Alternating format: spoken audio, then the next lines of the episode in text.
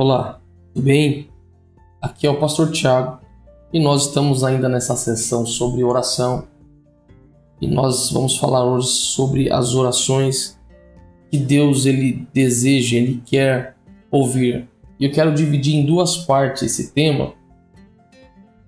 Assim o áudio ele não fica muito extenso e a gente consegue falar com calma sobre alguns pontos, apesar de, de que eu vou ser objetivo, pretendo ser bem objetivo. Então, qual é a oração que Deus ele deseja ouvir? Essa semana é, você está sendo desafiado a ter um relacionamento íntimo com Deus. E isso através da oração.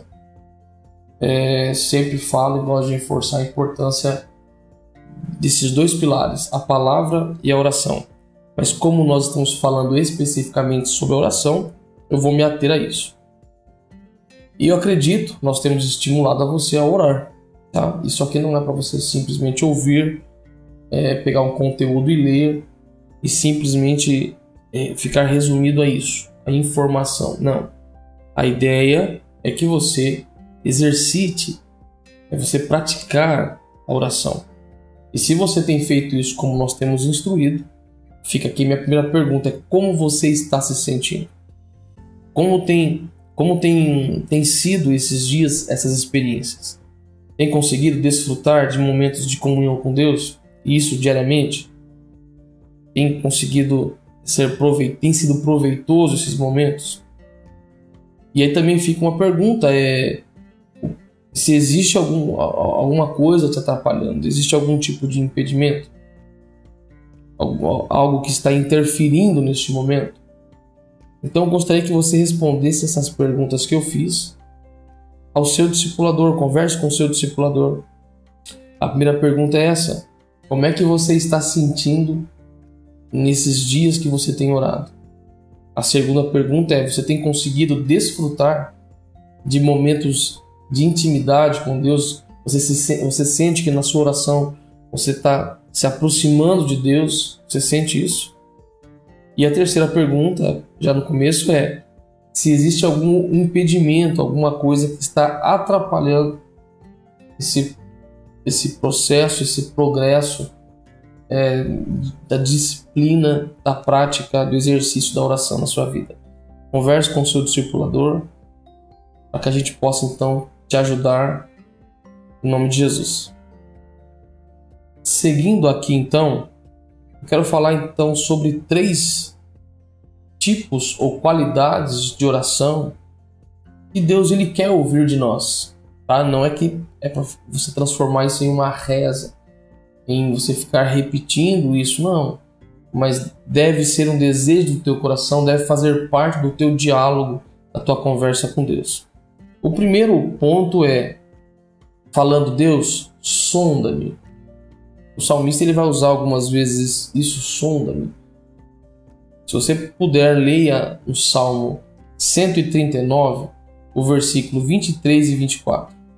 O que o salmista está pedindo é, é isso, e nós devemos pedir o mesmo, é que Deus ele olhe para a nossa vida, que Deus prove as nossas ações, as nossas intenções, para que Ele possa nos dar entendimento, para que Deus ele possa é, ver se existe em nós algum tipo de caminho mal, de algum pensamento mal, coisas ruins dentro de nós que nós muitas vezes não enxergamos. E quando nós pedimos para que Deus olhe dentro de nós, para que Ele nos sonde, Ele vai ser como um médico, um especialista que vai fazer ali um, uma avaliação de como está o teu corpo, os órgãos. Ele vai fazer uma avaliação completa e Ele vai te dar ali um, um feedback. Ele vai falar: olha, você está com um problema aqui no, no nervo, ó, tem uma, o seu sangue está assim, está um pouco de colesterol, diabetes, enfim, o médico ele fala isso, olha, você está meio gordinho, você precisa andar um pouco mais, você precisa comer menos esse tipo de alimento. Então ele vai não só olhar para você, mas vai te dar é, uma avaliação de como você está. Então é importante você pedir para que Deus te sonde, para que Deus então revele como qual é o seu estado, ok? O segundo ponto, a segunda oração que você deve pedir para Deus é que Ele te quebrante.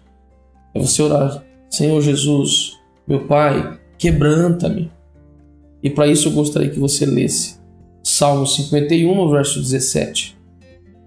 E peça para que Deus ele, ele te dê consciência das suas falhas, dos seus pecados, dos teus erros, das tuas fraquezas.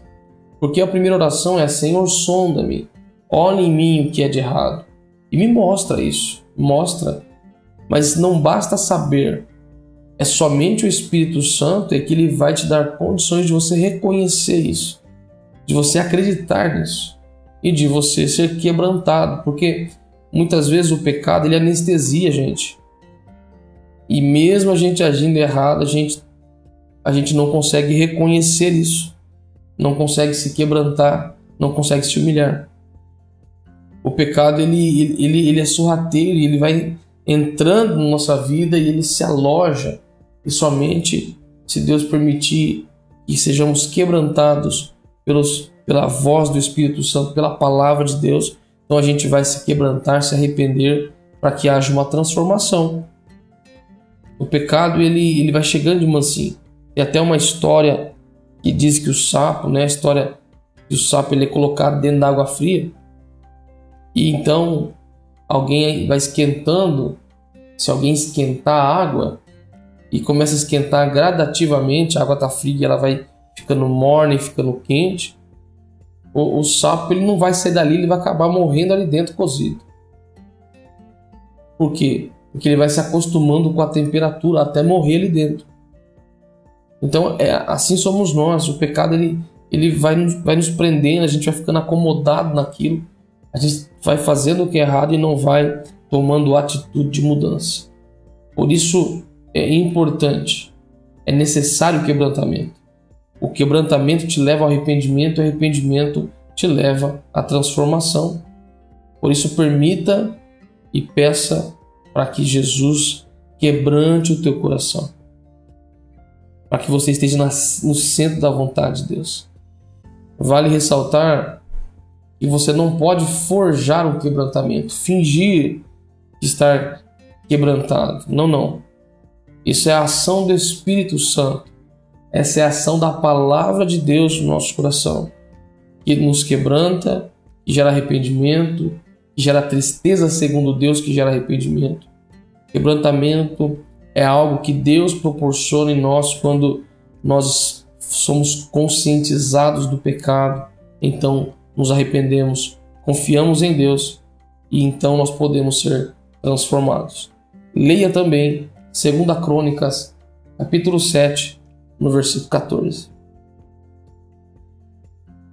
E para finalizar esse, esse nosso bate-papo de hoje, a terceira oração é você pedir a Deus para que Ele te transforme. Então, recapitulando, a primeira oração é: Senhor, sonda-me, faz uma avaliação da minha vida, me dá uma avaliação de como eu estou. Depois é: Senhor, quebranta-me, ou seja, me convence do pecado, da justiça e do juízo. Gere em mim arrependimento, mudança. E, e através desse, quebrantamento, arrependimento, aí sim a mudança, a transformação, a metanoia. Então, essa, o terceiro ponto que eu vou falar agora é sobre a transformação, a metanoia, a mudança que ocorre na nossa vida por meio da palavra e da oração que Deus ele realiza em nós. Para isso, eu gostaria que você lesse 2 Coríntios capítulo 3, no verso 18. Não basta apenas ter consciência do pecado, você saber. É necessário pedir a Deus que lhe transforme. Ele vai gerar arrependimento. Mas não basta ficar triste ou arrependido. Nós temos que buscar essa transformação com seriedade e de coração. Deixar Deus agir no processo. Não é fácil, mas é você permitir essa ação, essa transformação da palavra. Permitir que o Espírito Santo ele faça essa mudança no teu coração. Você será tentado. Vai gerar, vai, vai, vai ter momentos de preguiça, de acomodação. E a sensação de, de falar, ah, não, deixa desse jeito mesmo. Não vou mudar, não, dá trabalho. Eu já tentei, não vou tentar de novo, não. Gera uma frustração. Não, não, você deve buscar uma transformação. Isso diariamente. Isso é a todo momento ser transformado em imagem de Jesus. Se você não se incomodar com o pecado, com o problema, você vai se habituar a ele e você vai se moldar ao seu pecado. Vai se transformar uma característica sua. Por isso, transformar a nossa vida significa mudar a realidade interior para outra totalmente diferente. É mudar a sua maneira de pensar, de sentir, de agir, de reagir às situações. Você deve desejar que a beleza, o formato, a, a pessoa de Cristo seja vista através da sua vida. As pessoas olhem para mim e para você e já não veja mais o Tiago, já não veja mais você. Veja Jesus em nós. E isso ocorre quando nós pedimos, Senhor, sonda-me, quebranta-me, transforma-me, me faz semelhante a Jesus. E finalizando com duas perguntas. É, quais aspectos, características de Jesus você precisa incorporar? O que você precisa transformar? Ore por isso e converse com seu discipulador. Um abraço, até a próxima oportunidade.